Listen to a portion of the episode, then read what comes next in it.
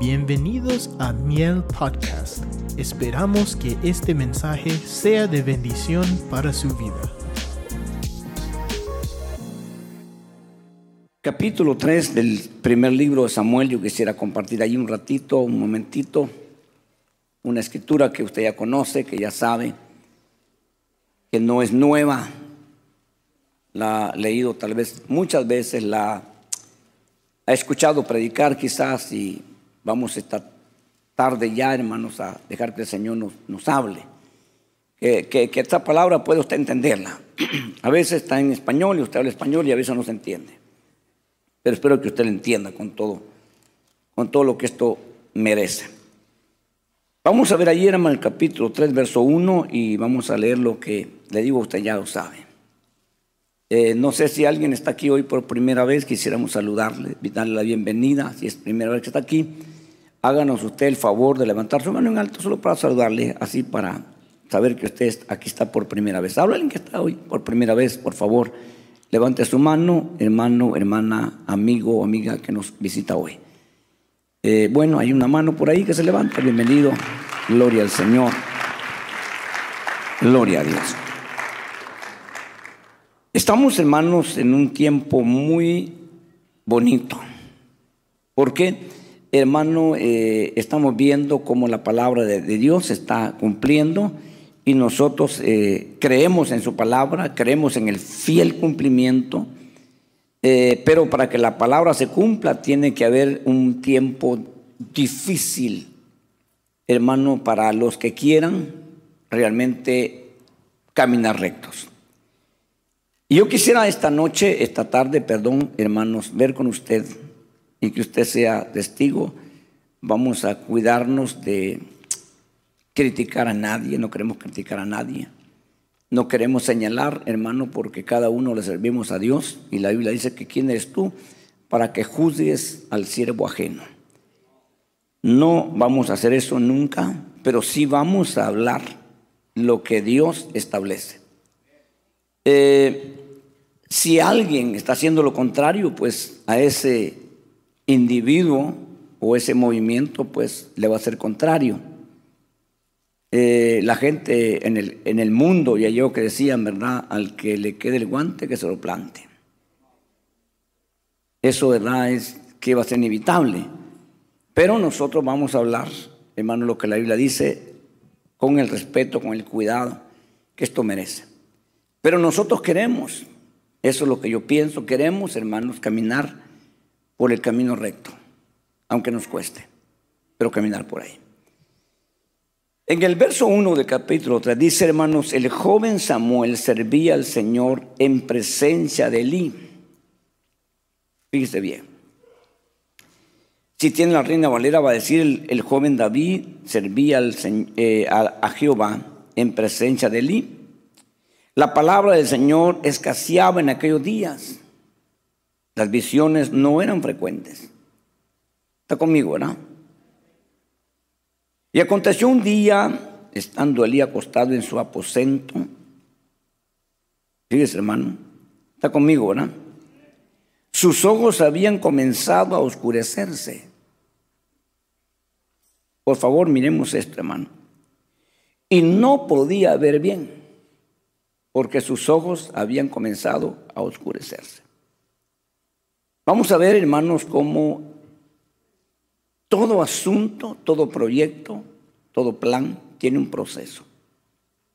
Y nosotros estamos, hermano, dentro de un proceso porque nosotros somos fruto y producto de una obra de Dios. Se está haciendo en nosotros algo, hermano, muy especial, muy glorioso. Pero siempre se va a seguir el proceso, hermano, en nuestra vida. Nosotros decidimos que esto, hermano, sea fácil o complicado. Nosotros decidimos. A veces por no sufrir, le damos vuelta al asunto. Damos dos, tres vueltas pensando evitar el, sufrimiento. Pero es inevitable hoy o mañana va a venir. Y muchas veces, hermano, no es porque Dios se descuide, ni porque Dios sea malo, no. es porque, hermano, es, es lo que necesitamos nosotros. Esa es la forma que Dios usa. Para poder de esa forma, hermanos, ¿verdad? Dios, hermanos, hacer su obra. Sin embargo, si nosotros nos rendimos, entonces, hermano, va a ser más fácil. Porque no vamos a, vamos a evitar esa vuelta, o dos, o tres, o cuatro vueltas. A veces en tiempos o meses o años. Y al final vamos a llegar al mismo punto. Para no estar eh, malgastando el tiempo, mejor rindámonos. Y ahí Dios que haga lo que quiera. Y a veces es fácil. Se avanza más. Yo quisiera hablar en esta tarde, ya tarde, hermano, de la importancia de nosotros conocer la forma, la manera como Dios trabaja. Necesitamos saber eso. Para que no cuestionemos ni culpamos a nadie. Sino que realmente entendamos, hermano, cuál es la manera, la forma que Dios trabaja. Para eso tenemos que nosotros remontarnos, hermanos, años o miles de años atrás. Y vamos a ver, hermanos, las dispensaciones que Dios ha usado para tratar con el ser humano. Y la primera dispensación que nosotros encontramos, hermanos, se llama inocencia, donde iba a ser un trabajo muy fácil, mucho, hermanos, más rápido y, y no hubiéramos tenido dificultad. Pero resulta que el hombre, hermanos, lamentablemente el hombre, y cuando digo el hombre, pues directamente fue la mujer, pero también el hombre participó, en que, hermanos, permitieron que también entrara al mundo, porque no había en el mundo, ¿verdad? No se conocía. Hasta esa altura podemos nosotros deducir, podemos nosotros interpretar, eh, pero no hay nada así conciso en la escritura. Podemos nosotros preguntarnos, ¿verdad? Y, está bien que usted pregunte qué pasó entre Génesis 1 a Génesis 2, qué sucedió con la creación que Dios hizo en Génesis 1, 26 a 28. Eh, ¿Qué pasó con esa, con esa creación de humanos? Porque ahí es la creación del ser humano. La palabra es clara y dice Dios, hagamos al hombre a nuestra imagen y a nuestra semejanza. Y hagamos al hombre y a la mujer de una sola vez. Varón y hembra los creó Dios. Y luego Dios les da la vía y le dice, multiplíquense, llenen la tierra. ¿Sería que está Dios eh, como anunciando lo que va a hacer después o, o sería que ya se hizo ahí? Son preguntas que pueden estar en la mente de uno. Si es un anuncio y se puede probar, ok, para hacerlo en Adán y Eva.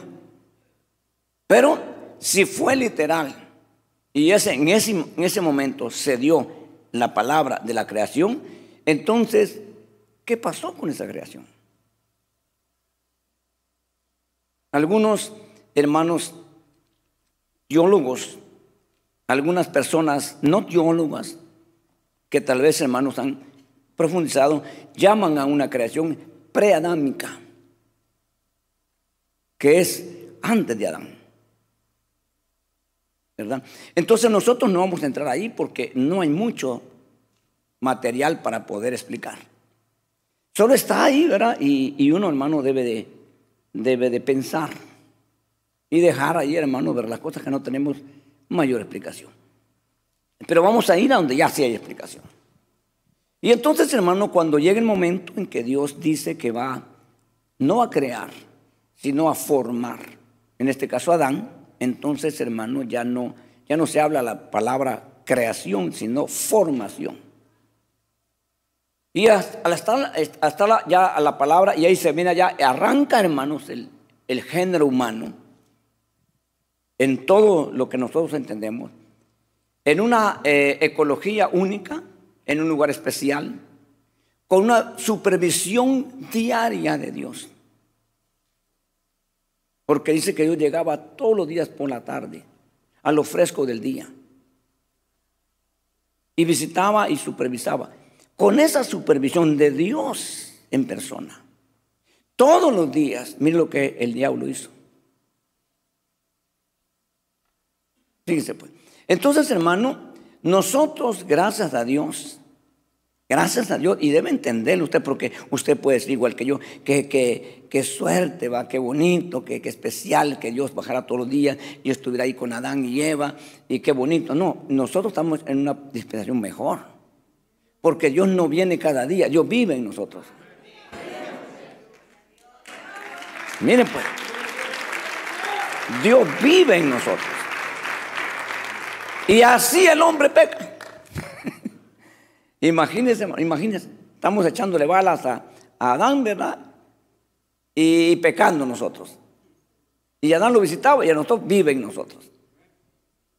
Ok, entonces hermano, vemos entonces cómo el trato de Dios y cada dispensación marcó una diferencia. Y Dios vio, hermanos, que el hombre, ¿verdad?, tendía y tiende siempre al mal. Entonces, hermano, Dios empezó a crear un pueblo. Es algo que nunca se había visto, porque había tratado con familias. Pero cuando encontró una familia de la cual Dios decidió sacar de sus lomos una nación innumerable, empezó ya otra historia. Ahora esa nación, hermano, permitió Dios que se, se procreara y se extendiera bajo un régimen fuertísimo y pesado, con intenciones malas hermano, con acciones perversas. Porque esas acciones dice que llegaron al pueblo a amargar el alma, no la mente, el alma. A reducirles, hermano, la capacidad de poder demostrar lo que ellos eran. En el sentido eh, intelectual, en el sentido, hermano, en todo aspecto. ¿Qué es lo que el enemigo está tratando de hacer con nosotros? Hay mucho cristiano, hermano, mucho cristiano que está oprimido, que está limitado en todo sentido. No saben qué hacer, ni siquiera saben hacer un negocio. Cuando deberían de saber bien, aunque no sean expertos. No estudiaron, hermanos, ¿verdad?, para ser este, gerentes ni ni médicos, ni ingenieros, pero si no estudió para ser ingeniero, por lo menos sepa las medidas. Por lo menos. Para que no le vendan, hermanos, ¿verdad? Otra cosa. Entonces, hermano, ese pueblo, Dios, ¿por qué permite Dios? Pregúntanos, ¿por qué permite Dios?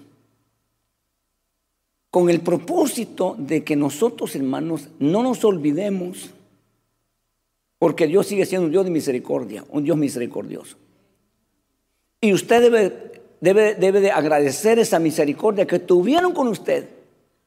Pero también tiene que hacer lo mismo con su prójimo. Pero se nos olvida. Le preguntó uno a Jesús, ¿qué es misericordia? Le contó la parábola del, del, hombre que lo malmataron allá viniendo de, Jerusalén. Y al final de la parábola dice, ve tú y haz lo mismo. Pero nosotros a veces, hermanos, se nos olvida.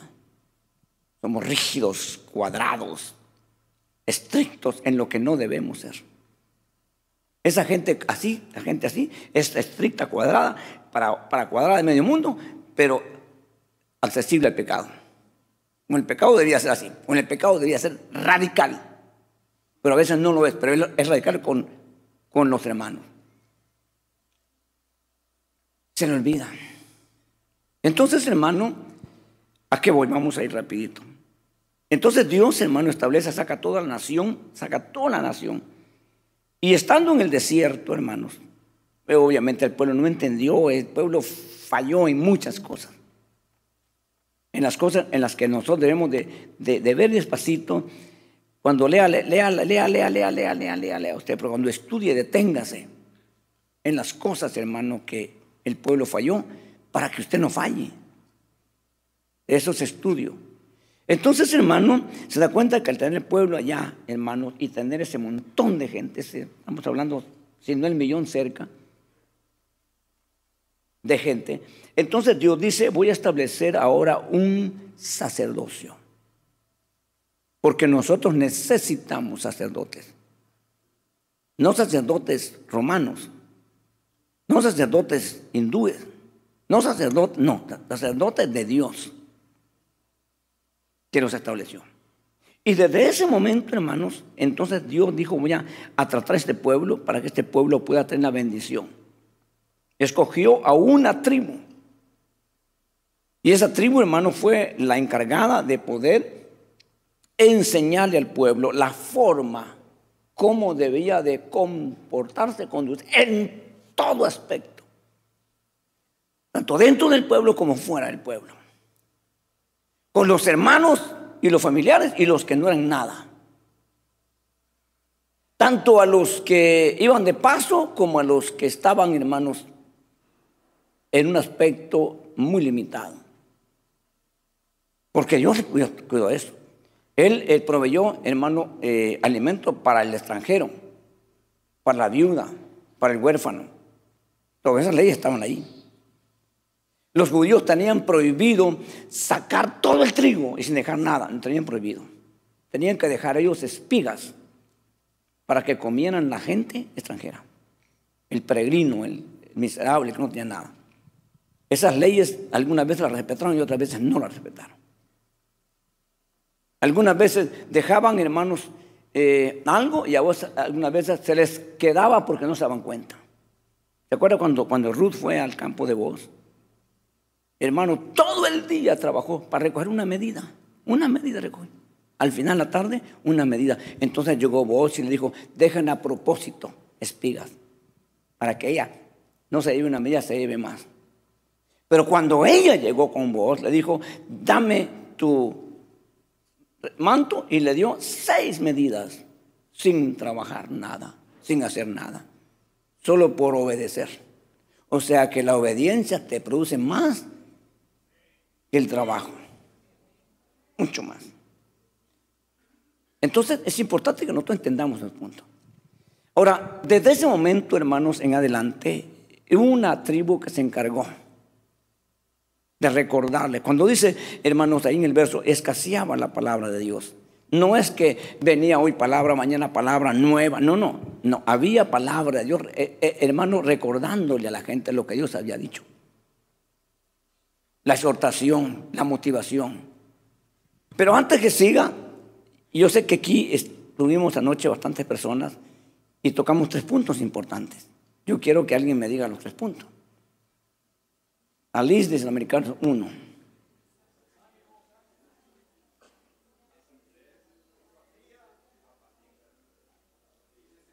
Uno, pares y diga, pares, lo permiso que te pare y me diga. Uno, que sepa los tres. ¿Sí? Primero. Desánimo, desinterés y apatía. Esas son las señales para los que no vinieron y no han oído el tema que los van a llevar directos a la apostasía. Si siguen ahí. Si quieren evitarlo, pues salgan de ahí. Eso lo explicamos bastante anoche. Ok, entonces hermano, ahora vamos a ver la necesidad, no, no eh, caprichos, no, la necesidad de tener un sacerdote legítimo establecido por Dios en el que se tiene que probar de que Dios lo puso y que Dios lo respalda. ¿O estamos engañándonos acá? No hay instituto, no hay universidad, no hay nada que pueda capacitar a un hombre para esto, sino solamente Dios. Pablo, creo yo, que era un legítimo ministro de Dios, legítimo ministro de Dios, y dijo Pablo estas palabras, para este llamado, ¿quién está capacitado? Y Pablo venía de la mejor escuela, ¿eh? Él lo dice, de la escuela de Gamaliel, es la mejor. Y dijo, después Pablo dice, más Dios es el que nos capacita. Ahora, ahora hay que ver si es cierto, pues, y vemos que sí es cierto. Ahora, ¿sufrió Pablo? Sufrió. Eh, ¿Lo hizo así al inverso? No, lo sabía. Dios le dijo, te voy a enseñar cuánto vas a padecer por causa de mi nombre. Entonces Pablo no ignoraba. Por eso que no vemos un hombre frustrado ni, ni desesperado. Él sabía, porque Dios se lo dijo. O sea, Dios no nos engaña. Dios no nos hace, hermano, no, Dios nos hace, Dios nos dice las cosas de frente. Y es bueno, es mejor que nosotros lo entendamos. Entonces nosotros necesitamos a estas personas que Dios pone. Y deben de marcar en la historia, en el recorrido, hermano, en la iglesia, dejando una huella en el sentido no de sus personajes, eh, que la gente se parezca a él, que la gente hable como él, no, no, no. Esto es una imitación, una manipulación y hasta cierto punto peligroso porque están robando su personalidad. Usted es como usted, pues. Ahora, sí debemos de imitar a esas personas en su caminar y en su manera de, de ser delante de Dios. Pablo pedía eso, pero él decía, imitame a mí en lo que yo imito a Cristo. Ok, lamentablemente mucha gente no entiende esto, hermano. Espero que usted lo entienda. Debemos de amar, debemos de apreciar, debemos de reconocer el trabajo, como la Biblia lo dice. Pero nunca, nunca idolatrarlos. Nunca confiar en totalidad nuestra, nuestra alma en ellos. Tenerles confianza. Tener respeto, sí, no merecen. Pero nunca confiar como confiamos en Dios. Porque entonces nosotros fuimos culpables, no fue Dios. Si el hombre confía en el hombre, pues después se va a decepcionar y no le puede reclamar a Dios, porque Dios le dice que no confía en el hombre. En su sentido espiritual, almático o como usted quiera. Entonces, hermano, Dios estableció un sacerdocio, aunque no bajo juramento, por siempre hasta que el pueblo, hasta que llegara este momento de Jesús. Porque Jesús también es un sacerdote de un nuevo orden. Pero, hermano, hasta ahí tenía que llegar en la tribu de Leví, hasta ahí. Cuando Jesús llegó, la tribu de Leví, qué ratos se había desaparecido. Entonces, hermano, Dios le prometió, y aunque no es juramento, lo que Dios promete lo cumple lo cumpla, lo cumple. Entonces, hermano, ¿qué pasó aquí? Debemos de nosotros examinar qué pasó aquí. Era tan importante esto que Dios tiene que preparar otro antes de eliminarlo. Porque si lo elimina, entonces se queda el pueblo en oscuras. Y hubiera sido un descuido de Dios. Mas, sin embargo, no sucedió eso. En la preparación de un niño que fue dedicado, no, desde antes que el niño naciera. Primero se preparó una mujer para que esa mujer pudiera producir a ese niño.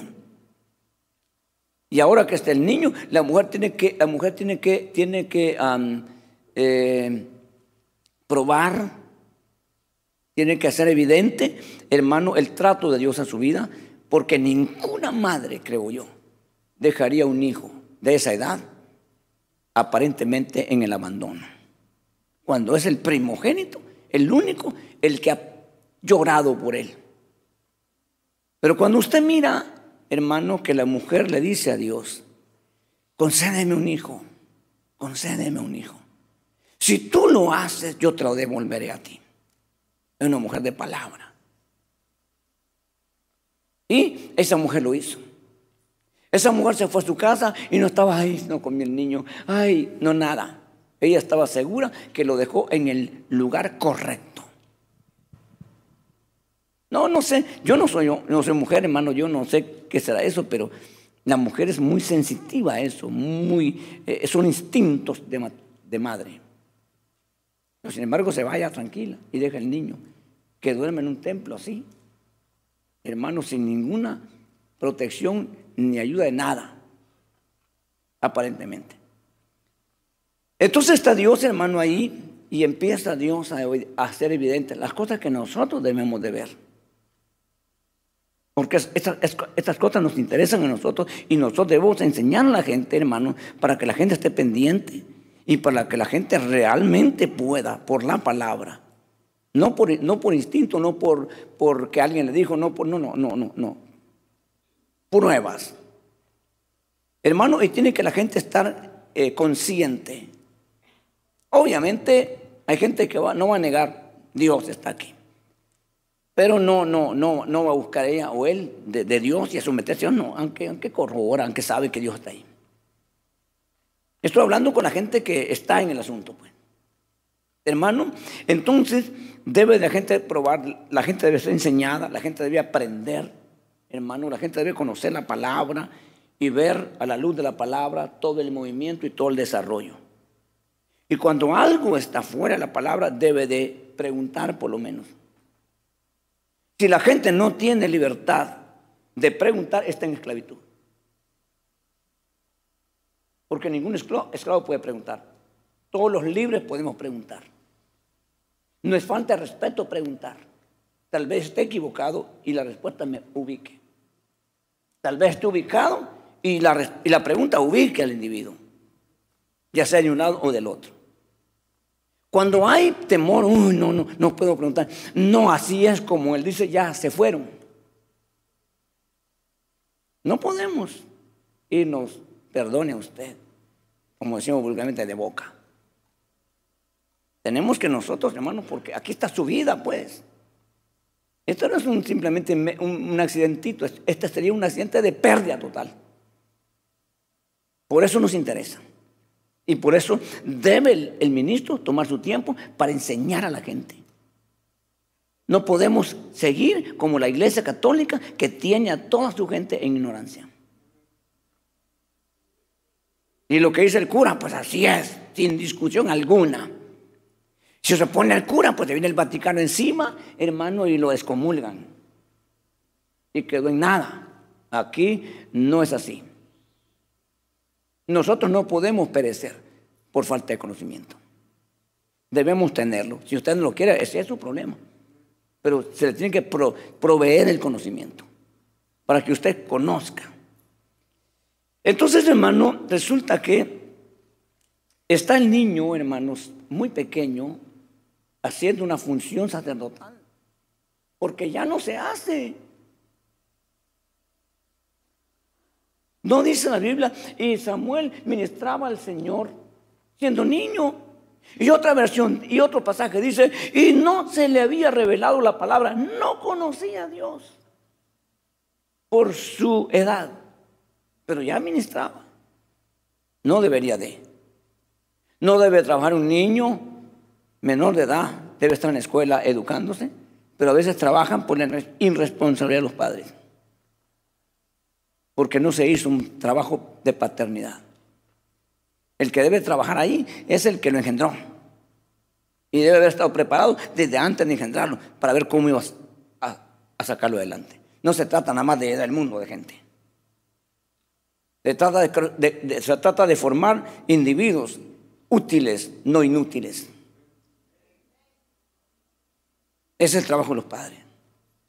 Pero como hoy se ha perdido, entonces es una sociedad, hermano, un terreno fértil para que el diablo venga a, cosechar, a enseñar y a, desviar y a pervertir. No lo logrará si una persona tiene principios y valores. No puede hacer nada el diablo. Porque esa persona va a morirse por esos principios y valores. Pero como no tiene ni principios ni valores, entonces se traga lo que le den. Y así está sucediendo dentro de la iglesia del Señor. Yo quiero ser responsable y quiero, hermanos, definitivamente, ¿verdad?, cumplir mi responsabilidad.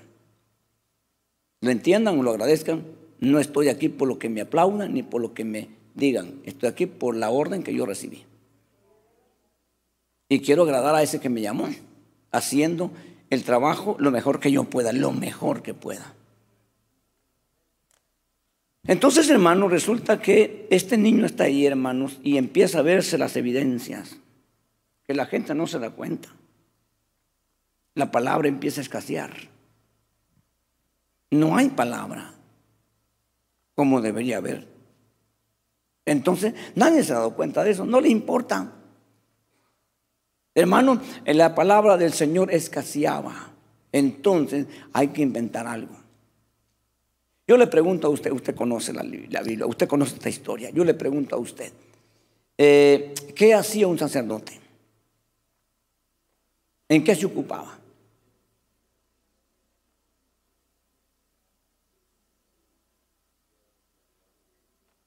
No oigo.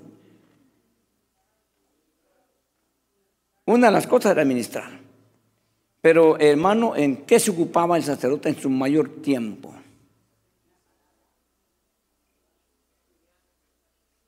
Sacrificios, ajá. Eh, eh, el sacerdote, los sacerdotes se ocupaban, hermano, en varias cosas. Una de las cosas que ocupaba el sacerdote era revisar la ofrenda que tenía. Eran animales, ¿ok? El corderito. Este cordero es para, ok, ah, no, no, no, llévatelo, no. Este, este cordero está, está defectuoso, no lo puedes sacrificar.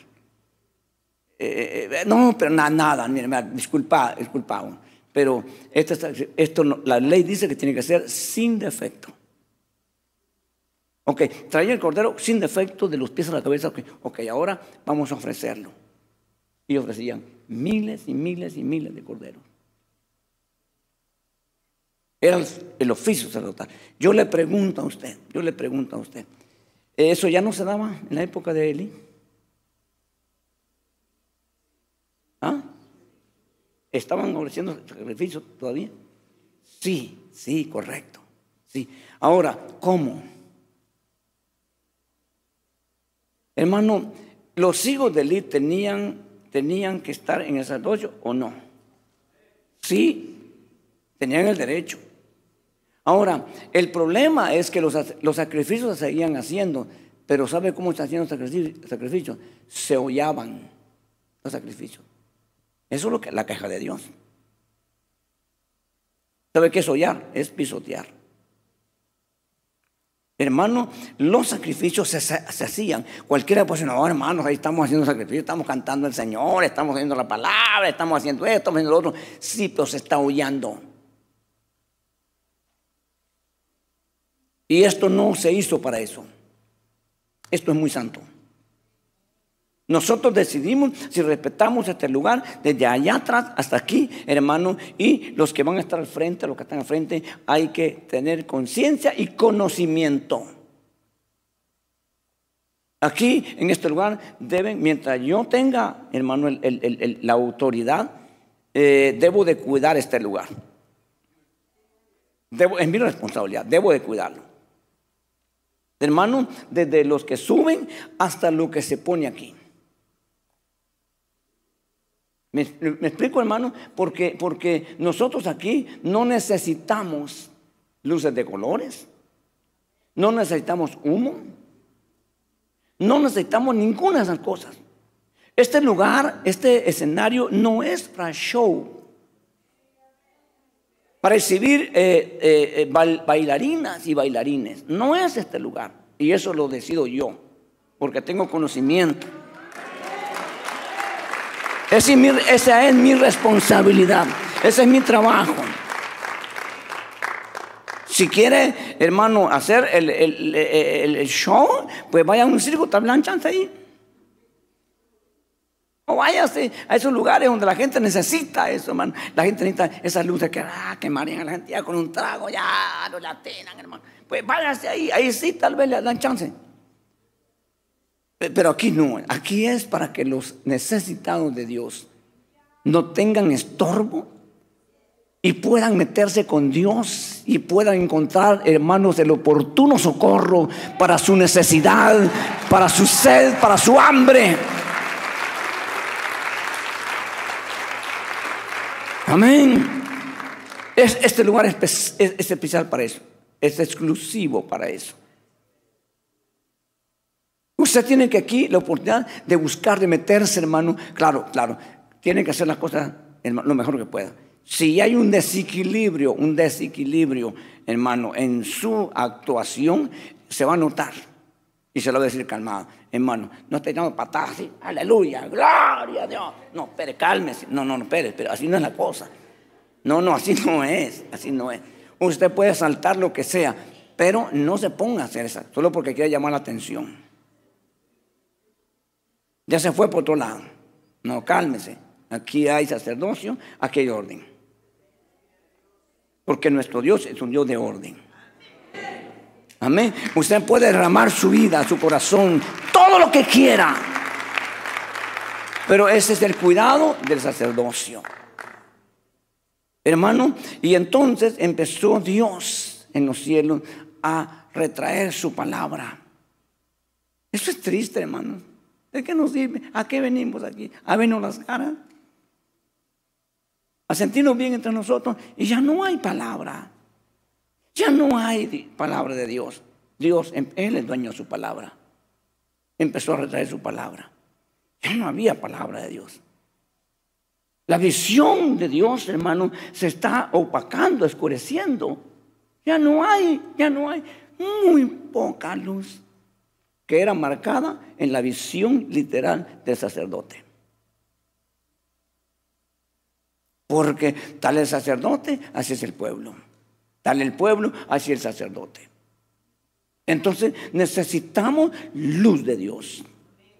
Necesitamos, aquí no brillo humano, no brillo mundano ni diabólico, necesitamos brillo de Dios. Aleluya, necesitamos luz de Dios. Que sea Dios en su misericordia, iluminando al que está al frente como hasta el último que está atrás. Que pueda entender, hermano, cuál es el propósito de Dios, el plan de Dios, cuál es, hermano, el tiempo en que está viviendo. Que entienda eso, que se dé cuenta de eso. Entonces, hermano, eh, esto, es, esto es tremendo. Porque, hermano, eh, eh, esto es en el grosso modo, la iglesia está metida ahí, pues. Entonces, ahora quien anda huyendo, que no lo metan, que no lo persiguen, es el mundo, porque el mundo está metiendo, la iglesia está metiendo el mundo adentro, en vez de sacarlo. ¿De qué nos sirve el mundo? ¿De qué nos ayuda? En nada. Nos estorba, nos afecta nos detiene, nos impide. Necesitamos, pero tiene que haber un sacerdote con luz de Dios. Porque si no, se empiezan a, suplir las cosas, a cambiar las cosas. En la época de Salomón era tanto, hermanos, el, el, respaldo de Dios y la obra de Dios, que Salomón hizo muchas cosas que no estaban en la ley. Había una fuente donde se lavaba el sacerdote. Salomón hizo una enorme fuente puesta en 12 bueyes. Con enorme cantidad. Dice que no pesaron la cantidad de, bronce porque no se pudo demasiado. Cuando los babilonios la, deshicieron. Hizo eh, Salomón unos escudos de oro, de oro puro. Enormes escudos que se los tuvo que dar un rey a otro rey en pago. Y cuando él, hermano, se vio que no estaban los escudos, mandó a hacer, pero ahora de bronce.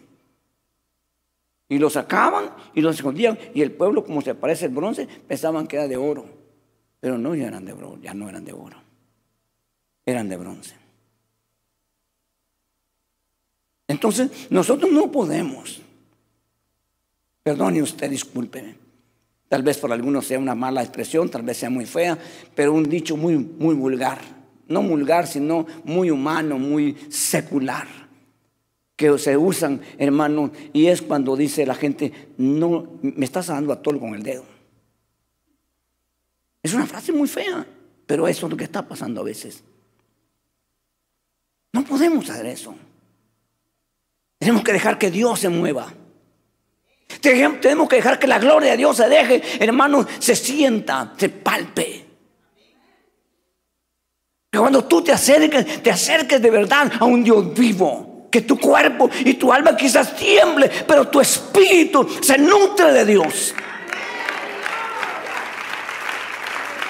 Porque eso es lo que Dios estableció. No podemos irnos al cielo y meternos. No podemos. Si nos queremos ir ya nosotros tenemos que acudir al suicidio, pero eso no está permitido. Va a ser el momento que Dios diga. Y entonces llegarás a la presencia de Dios. Pero mientras llegue ese momento, tú tienes que saber, tú tienes que experimentar. ¿No te, ¿No te ha pasado alguna vez que te metes tanto que hasta tu cuerpo te queda temblando? Hasta no puedes controlar tu cuerpo desde de la impresión de algo sobrenatural. Porque tú puedes estar cantando cualquier cántico, hermano, así, pero cuando tú haces ese canto una realidad, te metes. Y después de, desciendes, hermano, hasta, hasta, débil. me, explico, no sé yo, yo he vivido eso. Eh, eh, fue tanto la presencia de Dios en Daniel que dice que enfermó. Por varios días no pudo ir a trabajar porque estaba enfermo. No tuvo accidente, pero dice que la presencia de Dios vino sobre él y fue tal que él enfermó. O sea, nuestra carne enferma. Pero los efectos internos son maravillosos. No se pueden explicar. Entonces, hermano, Dios empieza a reducir la visión en el líder. La gente no se dio cuenta. El arca del pacto se podía mover. No hay problema. Pero, hermanos, pero no perdió el arca del pacto Saúl. No la perdió. La perdió Elí. El sacerdote. Porque Saúl, al, fin y al cabo, fue rey, el primer rey. Pero el responsable de que la presencia de Dios estuviera y se moviera es el sacerdote. Nosotros somos responsables, que tenemos que mostrar algún celo y conocer alguna diferencia. En qué es espiritual y qué es carnal, qué es bíblico y qué es antibíblico. Debemos saberlo. Debemos ser celosos por eso. Debemos cuidar, esa es nuestra responsabilidad. O ya se está cambiando la gloria. Se va a terminar, se va a terminar un final trágico, triste. Que no es ahora ni mañana. No se murió hoy ni mañana. Elí, hermano, es un proceso. Entonces, hermano, Elí tuvo, tuvo un mensaje de Dios antes de Samuel. Vino alguien a decirle, hermano, cómo se reflejaba su mala conducta, su mal manejo, su mala dirección en sus hijos, que son los más inmediatos. Hermano, eh, debe ser, ¿verdad? Si tú eres una persona cristiana, amante del Señor, que amas a Dios, que, sirves a Dios y, debe, y, que tú has demostrado realmente tu entrega a Dios, hermano, nunca has permitido que el desánimo llegue a tu vida. Te ha querido visitar, pero lo reprendes, hermano. Y yo creo esto, yo creo esto. Si el desánimo me está llegando, hermano, sabe que yo, me, yo, yo, yo busco de alguna manera, yo me meto en ayuno, lo que sea. No, no puedo seguir así, pues. Yo, hago cualquier cosa, hermano aunque no haya vigilia, yo hago vigilia. Pero yo le tengo que decir, yo no puedo sentir, algo está pasando en mí, no es en en mí. ¿Qué hice? ¿Qué, qué pasó? ¿De qué me descuidé? Dios, ayúdame. El Señor, yo quiero recuperarme. Yo, yo, esta no es mi vida. Yo no estoy acostumbrado a esto. Estoy acostumbrado a que tú estés conmigo, que tú me respondas, que, tú que tu presencia esté en mí. Algo, algo pasó que ya no lo siento. Inmediatamente Dios mirará, sabrá y entonces Dios me va a ayudar. Y entonces yo no voy a ir ahí. Eh, eh, eh, vino la no tuvo, no tuvo éxito en mí. No tuvo éxito en usted. El desinterés, hermano, si viene. Eso va a, marcar la orden de prioridad. ¿Qué es, lo que, es lo más importante para ti? Ya no estoy, yo no estoy, anoche mencionaba una, algo, algo así que no lo hago siempre, pero yo, yo, no estoy en contra de los deportes, yo, yo, yo yo dejé hace poco de jugar fútbol. Allá en el retiro me metieron a jugar los, muchachos. Llegué y yo a ver, venga, hermano, nos faltan dos, métanse. Y cuando hacía, y yo de rogado, cuando sentía andaba yo ahí, hermano, los zapatos tendrán ahí jugando. Y de repente, hermano, me dice, hermano, hermano, fuimos a los penaltis. Y me dijo, hermano, tire un penalti. No, le dije, no, sí, hermano, apenas me paro el sol. Y era así el penalti, así no era de correr, porque era así, así, y pegarle tan duro o tan esquinado que el portero no, no lo agarrara. Y yo, ya, verdad, decía, yo no tengo ya reflejo para eso. Tírelo, pastor, tírelo. Dije, ni modo, pues me toca perder, pues. Y lo voy calculando al portero y ¡bum! se lo mete, hermano.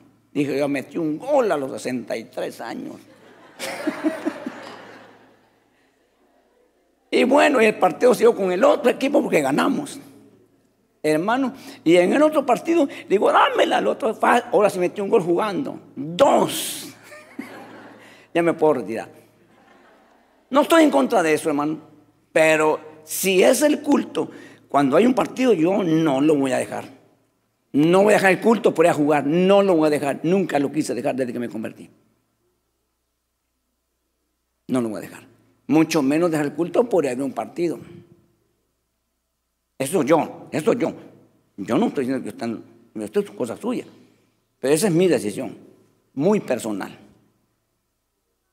¿Me explico? Yo no estoy enseñando, así ah, sean todos porque usted va a responder. No, no, no, no, hombre, hermano, usted vea. Usted observe, usted, usted haga lo que quiera. Esa es mi decisión personal. Yo no enseño que así debe ser. No, eso es lo que yo decidí desde mucho tiempo. Y ahí, ahí quiero estar. Entonces, hermano, se va marcando, entonces, hermano, se va viendo pues muchas cosas que tenemos que estar pendientes nosotros. Yo estuve pendiente en la iglesia donde yo estuve. Una vez me acuerdo, estaba en el segundo piso, hermano Luis que está ahí, no sé quién más estuvo ahí, hermano Carlos también estuvo ahí. Estuve en el segundo piso, yo hermano, allá atrás me paré y dije yo, cambió la cosa. Ya no es lo mismo. Y le dije yo viendo el techo, Señor, ¿qué hago? ¿Qué hago ahora? ¿Qué hago? Se oían cosas y un montón de cosas. Yo no quiero oír nada, porque eso me, me entorpece el oído para oír a Dios. Dios, ¿qué hago? ¿Qué hago? Eso fue el 88. 89, el 90. Me salieron ofertas y invitaciones y muchos lugares. Me ofrecieron el dame casa, comida para que yo fuera a postear un, grupo, pero yo sabía que era una buena idea de los hermanos, pero no era vía de Dios. No. Hasta que en 93 Dios me mandó para acá. Yo sé que Dios me mandó para acá. Entonces, hermano, resulta que en el capítulo 4, verso 15, por favor, de ahí, de, de, de, de Samuel, primer libro de Samuel, léale, léame que dice 4.15, por favor, alguien. Ok. Sí. Ok, mire pues, Elí tenía 98 años. Eh, hermanos que ya estaba viejo, ya tenía casi 100. Perdóname, cuando usted lee la vida de Moisés tenía 120 años y dice que sus ojos no se ven expuestos, miraba bien perfectamente todo. O sea, no es la edad. Especialmente en un cargo tan importante como el que Elí tenía. Pero en el verso 2 del capítulo 3 dice que empezaba a oscurecerse. Nadie se hunde de un solo. Ni Pedro en el mar de Galilea se hundió un solo. La Biblia registra y lo dice. Y empezándose a hundir, Pedro clamó a Jesús. ¿Ha visto usted eso, hermano? Que alguien se empieza a hundir así despacito. Eso no, mi hermano, pues tampoco ha visto que nadie camine sobre el agua. Entonces era un ambiente de sobrenaturalidad, pero Pedro empezó a hundirse porque lo sostenía su fe. Cuando dudó, empezó a hundirse y le dio oportunidad para clamar.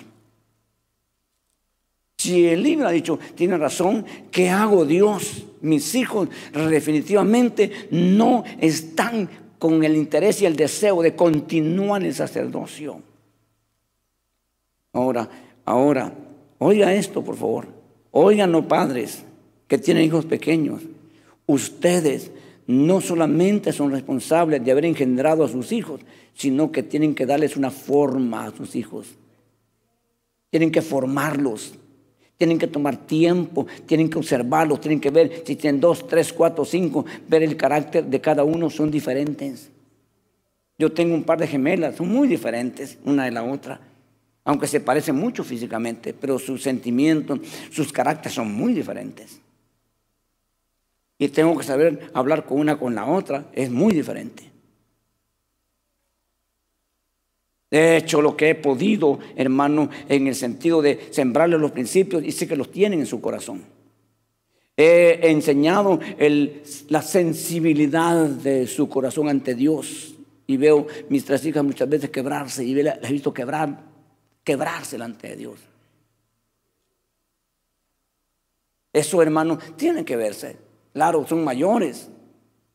Ya no puedo yo dominarlas como cuando eran niñas, pero sí puedo moverlas por la influencia, que es poderosa. Si no, mira los chamacos cómo los mueven la gente de afuera por la influencia. No son los papás, pero bien los arrastran por la influencia. Entonces, hermano, pero oiga esto, hermano. ¿Quién engendró los hijos de Eli? Una pregunta ilógica, pero dígame. ¿Ah? Físicamente él, ¿verdad? Espiritualmente, ¿quién? Espiritualmente, ¿quién? ¿Sabe quién lo engendró espiritualmente? Tristemente, el diablo, porque dice que eran hijos de Belial. hermano, los hijos del sumo sacerdote terminaron siendo hijos de Belial. Y Dios quería quitarlos porque ya no tenían remedio. ¿Por qué? Porque mira la condición de papá, pues. Si no pudo manejar a sus hijos y gobernar a sus hijos, ¿cómo iba a poder ayudar a la gente? ¿Sabe hasta quién se fue en la muerte de Eli? Hasta la nuera. Porque la nuera, me imagino que ella, hermano, tenía esperanza y temor. Y era una, una de las nueras, una de las nueras. Porque la Biblia dice que ellos dormían con las mujeres en el templo. No en el motel, no en el hotel, no en la calle, en el templo. Mire cómo estaba el asunto. ¿Cómo va a haber visión de Dios? ¿Cómo va a haber palabras de Dios?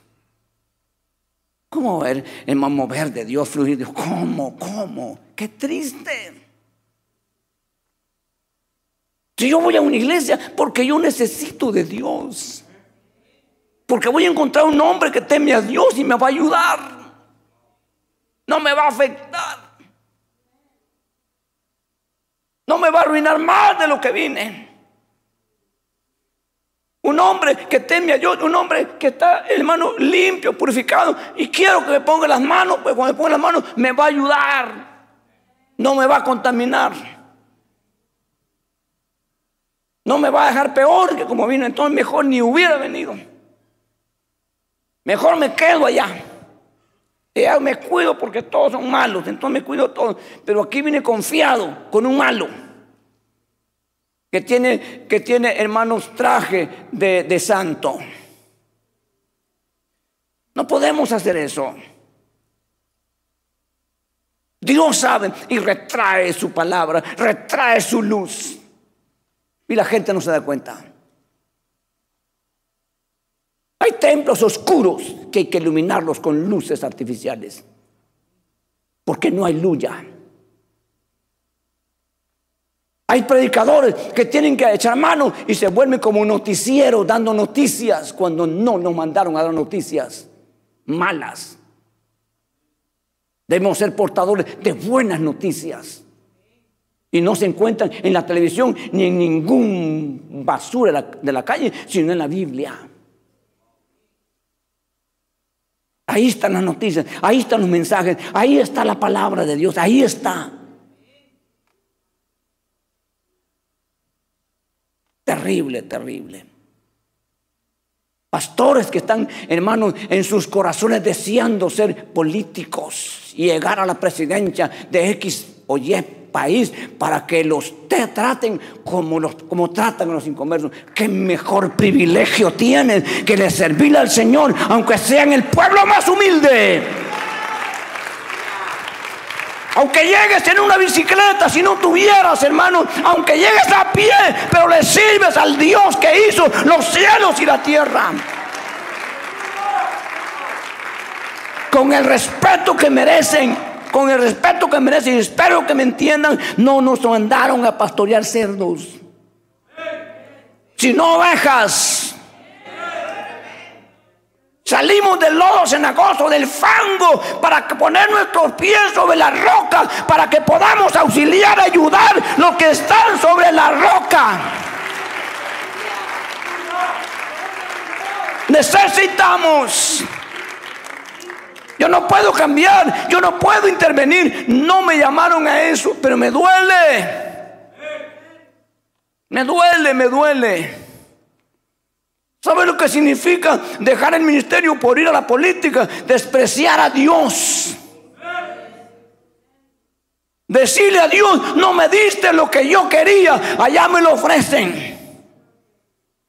Porque siempre va a llegar el diablo a ofrecer las cosas. A los santos lo hizo con Jesús.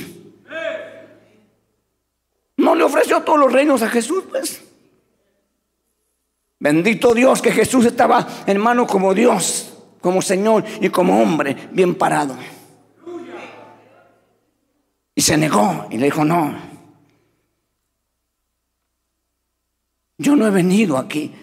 Hermano, hasta la gente le dijo cuando le preguntó Pilato y le dijo, ¿eres rey? Y le dijo Jesús, ¿lo dices por ti mismo o alguien te lo dijo? Porque si lo dices por ti mismo, tú descubriste quién soy yo. Pero si te chismearon y te dijeron, tú no sabes. Y Pilato no le respondió. ¿Cuántos hemos, sabemos, sabemos que Jesús es rey? Aunque no lo vemos en un trono, no lo vemos aquí, pero nosotros respetamos. Nosotros queremos que todas las cosas sean de agrado. No importa que nos critiquen, no importa que digan lo que digan, no importa. Pero démosle la oportunidad, siervos con siervos, amigos, hermanos, démosle la oportunidad a la gente. Si un día nosotros llegamos también necesitados y seguimos necesitados, ¿qué vamos a hacer? ¿Qué, nos, qué, nos, qué sería nosotros si Dios nos abandona? ¿Qué sería de nosotros aquí, hermano, engañando a la gente? ¿Qué seríamos aquí nosotros, hermano, haciendo escudos de bronce porque ya se llevaron los de, oro? ¿Qué haríamos? ¿Sabe que el, bronce está en, tercer lugar? El oro, la plata y el bronce. Cuando lo mira usted en la Biblia, oro es parte del espíritu, plata es el alma y cuerpo ya es el, bronce. ¿De qué nos sirve estar aquí?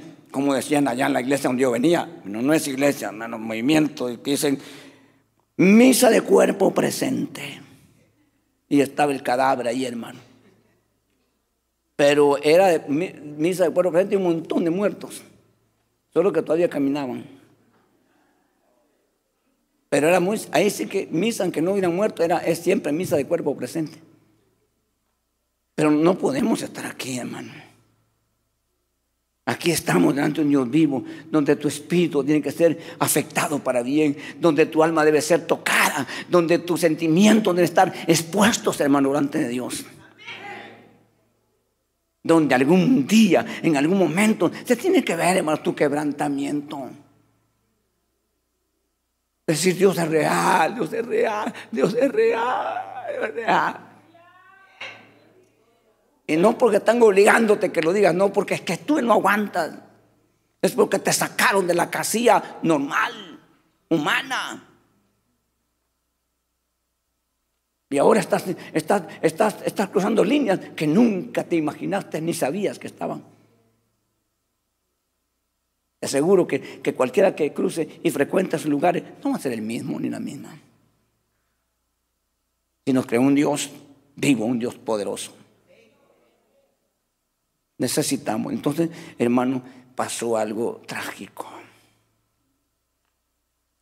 Dijo Dios a, a Samuel niño, voy a hacer algo, hijo, que cualquiera que lo escuche decimos allá en nosotros, le van a retumbar los oídos.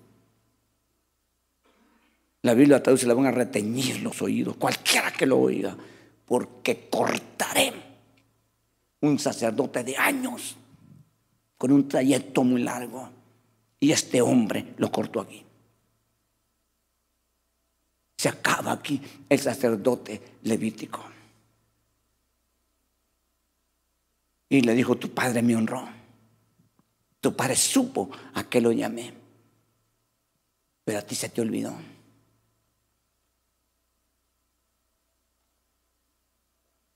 Y hermano, y todavía se animan los impíos, porque así se llama la Biblia, hijo de Eli, traigan el arca, llevémosla, porque con la presencia de Dios vamos a triunfar, porque los estaban acorralando los filisteos. Los tenían ya, hermano, en un hilo. Y fueron con el arca. Hermano, la gente que no sabía.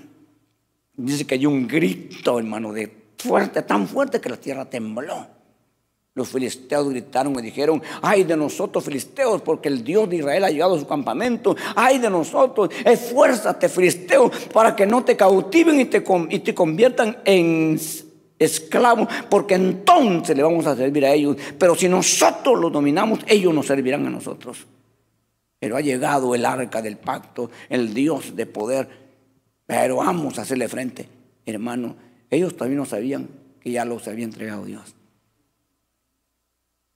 Mueren los dos hijos. Llega alguien a, dar noticia y él está, hermano. Dije que, tremendo, hermano. Dije tremendo. ¿Dónde está, dónde está Belín? ¿A dónde? ¿En, ¿Frente a qué? Frente al camino, viendo, qué pasaba, pero dice que no miraba.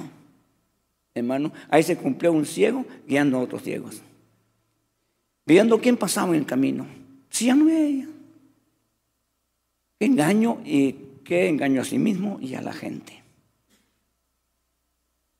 Ya no miraba. ¿Para qué, para qué estaba ahí? Esperando noticias. Y vino uno y ya, ¿dónde está? Elí eh, le dijo, se murieron tus hijos, ya se sentía. Pero cuando le dijeron, se llevaron el arca a los filisteos, se fue atrás. Hermano, y ahí murió. Y ya no hubo. Se quedaron nietos el hijo que nació del hijo, el nieto que nació de la hija, del, hijo, hermano, tenía oportunidad porque es inocente. Pero la mujer antes de nacer, hermano, le dio un nombre y le llamó Icabod. Así, ¿cómo se llama el niño? Antes de morirse, Icabod. Se murió. ¿Cómo que Icabod? ¿Qué quiere decir Icabod? Sin gloria. La gloria ha sido traspasada. ¿Se fue con los filisteos? ¿Se fue con los filisteos? ¿O qué pasó? Dígame. Ayúdeme. ¿Ah? No escucho. Es medio sordo y lejos. Entonces fue la gloria con los filisteos. ¿A qué se refería la gloria si otra pasada? Es la mujer que está muriendo.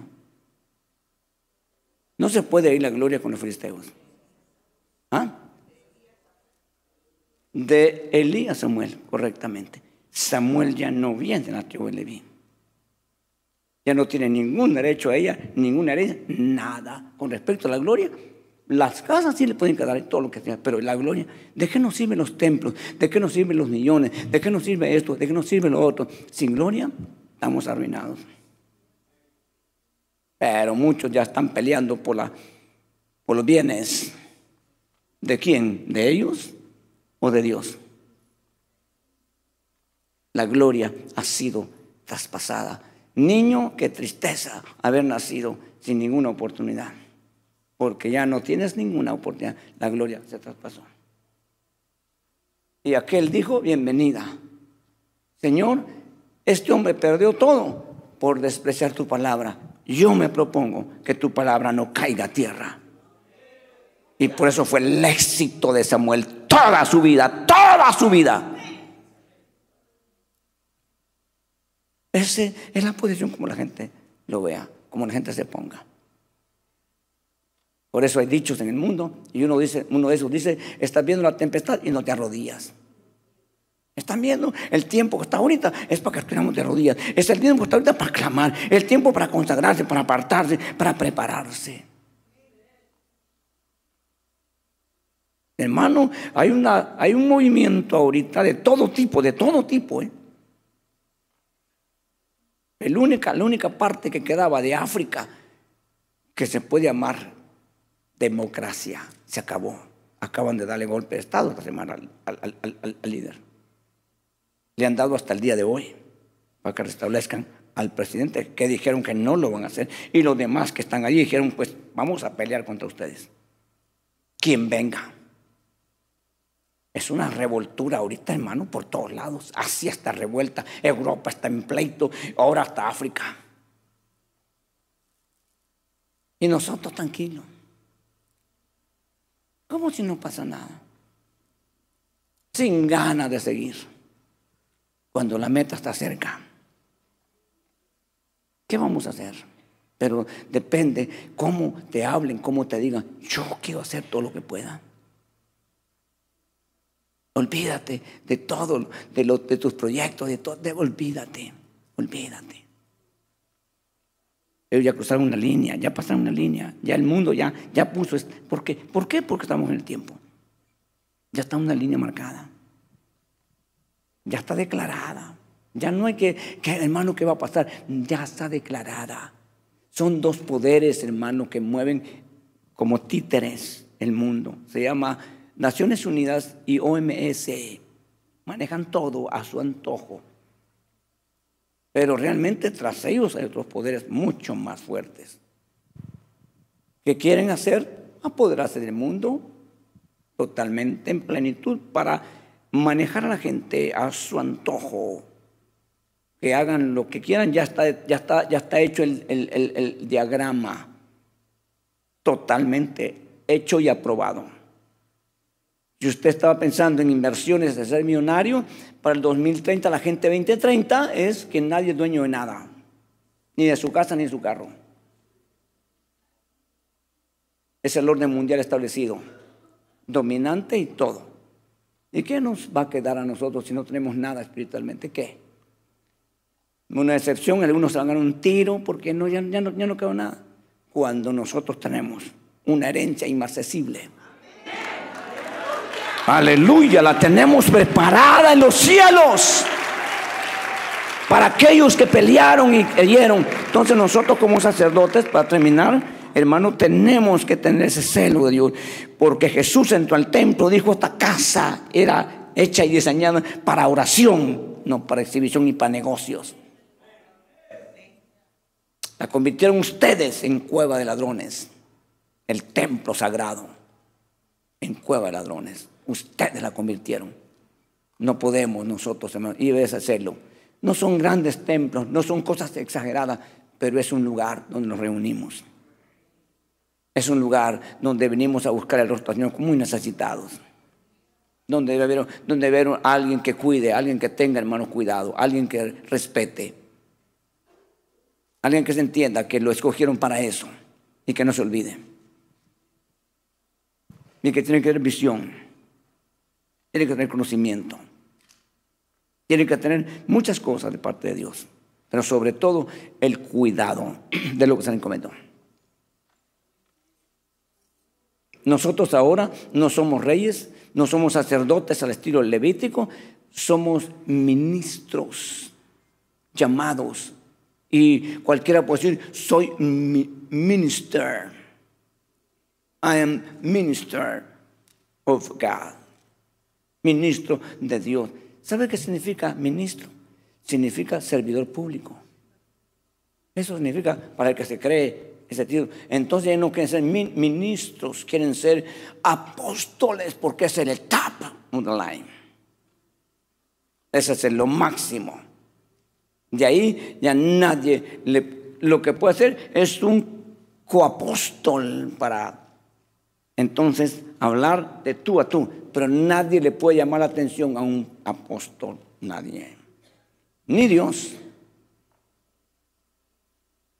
Entonces nosotros tenemos que saber que simplemente, dijo el salmista, no soy ni siquiera hombre, gusano soy. Y Dios tuvo piedad y misericordia de mí. Y me ha puesto en un lugar tan especial para que haga un trabajo especial y sea fiel en su servicio. Debemos de pelear por eso. No convirtamos los templos en escenarios de exhibición.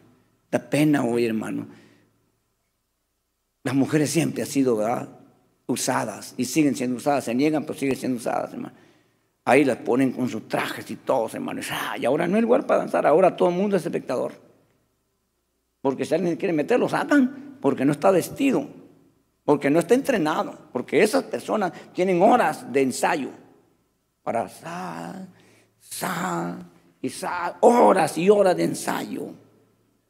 Ya no es una expresión espontánea que salió en el momento de hermanos que como David que daba vueltas, nadie, no, ensayó horas David para la vuelta. Al ver que traía el arca del pacto que de plano que traía, hermano, ya no hallaba qué hacer. Eso está bien. Eso es correcto. ¿Me explico? Entonces debemos de darle la oportunidad, dar un lugar para el que quiera. Ahora, si hay espacio, hay oportunidad y no quiere, pues es su problema, no quiere. No podemos obligar tampoco a la gente. Cada quien tiene que mostrar su necesidad. Y decirle, Dios, yo, yo quiero ser ese hombre y va a ver lo que va a hacer Dios. ¿Cuántos habrán de veras, de veras necesitados? Hermano, ¿cuánta gente llegará a esos lugares, hermano, y de repente se envuelve en la atmósfera esa?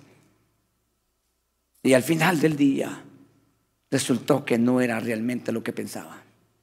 Por eso van a ser multitudes que van a decir, no, no vale la pena, hermano. Esto es un engaño, esto es una mentira. Tiene razón. Pero qué tremendo cuando, hermano, cuando alguien experimenta una realidad y dice, no, hermano, no, aquí no, aquí no, aquí nadie me obligó, nadie me dijo nada, no. Mire, hermano, yo, yo puedo decir eso, yo puedo decir eso. Yo puedo decir eso. Por eso le quiero hacer frente y bendigo a Dios. Porque a mí, hermanos, en el año, eso fue en abril del 84, 1984. Yo le dije a Dios, yo le dije así, le dije así, en mi ignorancia, le dije, Dios, si tú existes, yo no sé si, yo ya no sé si existe Dios. Así, con toda sinceridad. Pero si tú existes, Dios, ayúdame. Llévame a donde tú me vayas, a donde tú me lleves a ir, no me importa, le dije, aunque sea a los evangélicos, aunque sea ahí. Tú sabes, le dije yo, que los odio, no me caen bien, no quiero saber nada de ellos. Pero si tú me llevas, miren la oración. Si tú me llevas y si tú me, pruebas, yo me hago evangélico. Aunque sea lo propio en mi familia y de todos mis amigos. Pero quiero, Señor, que seas tú. Y Dios me escuchó. A principios de abril, más o menos, una oración. A finales de abril yo estaba llegando a ese templo que Dios me mostró cuando yo lo vi. ¿Se acuerdan, hermano, que las bancas eran rojas, así rojitas? Bancas, no Yo fui llevado a un lugar donde iban bancas rojas. Y mientras llegué yo, dije yo, este, esto de plano que son evangélicos porque no hay, no hay santos, decía yo. No había nada, hermano, no había nada. Entonces yo sabía que ahí yo me había llevado. Ok, cuando llegué, así era el lugar. Entonces, ¿Quién me puede sacar eso del corazón? Ahora, ¿eso que hizo Dios? ¿Para que Para que vengan a engañar gente, para que venga a aprovecharme de ellos, para que tome ventaja. No, nunca. Que Dios me guarde y nunca mi corazón se desvía a eso. Yo estoy contento con todo lo que Dios ha hecho, aunque no tuviera nada, estoy contento con Dios. Si no tuviera nada, nada, nada, yo no, por mí no hay problema. Porque Dios es todo para mí. Suficiente, Dios, suficiente. Él cuidará de mí, de lo que como, de lo que he visto, del, Él cuidará de mí, Él cuidará de mí. Porque para mí fue una realidad. Y cuando Dios me llamó al ministerio, me dijo claramente, Dios me dijo claramente, hermano, ¿cuál era mi llamado? Claramente. Y me dijo Dios que Él quería usarme como un vaso vacío de mí para Él poner palabra. Yo no preparo mensajes ni escribo. No tengo la facilidad, escribo picapollo que se llama así, ta, ta, ta. No le hago, no le atino. No escribo. Pero a esas alturas, desde el 86 a estas alturas, son varios miles de mensajes que Dios me ha dado que quiebran mi corazón como hoy quiebra en mi corazón. Porque sé que no es palabra mía. Me alimenta mi espíritu, mi alma y mi ser. Y quiero vivir y, morir así. Aleluya. Quiero vivir toda mi vida. Esto es mi todo. Si algún día Dios me dejara, me quedo en el abandono, en el abandono. Pero sé que eso nunca va a pasar. Pero estoy confiado. No me interesa nada. No me interesa dinero, no me interesa mujeres, no me interesa nada, me interesa. Me interesa Dios. Dios es el centro de mi vida y quiero que sea toda mi vida. Quiero transmitirle a la gente y a las generaciones que me permita, hermano, y hacerles ver que Dios es real. Y quiero hacer honra al llamado que Él hizo en mi vida. Quiero hacer honra. En mis dificultades, en mi humanidad, en mis faltas, quiero hacerle honra a ese llamado inmerecido que Dios me dio. Soy pequeño, ignorante, lo que usted quiera, pero quiero ser fiel. Eso sí quiero hacerlo, eso puedo hacerlo fiel o infiel, yo decido. Vamos a terminar esta tarde, hermano, yo hasta aquí en medio nuestro. Vamos a pedir al Señor que nos ayude. Yo necesito ayuda de Dios. Yo sé el tiempo que nos ha tocado, a qué nos estamos enfrentando. ¿Qué es lo que el enemigo maquina? Pero Dios está con nosotros. Quiero servirle con todo mi ser, con todo mi corazón. No quiero darle un espacio al desánimo, no, que no encuentre lugar en mí. Gracias por entonar a Miel Podcast. Para escuchar más mensajes como este, visítanos en YouTube, Iglesia de Cristo Miel AV.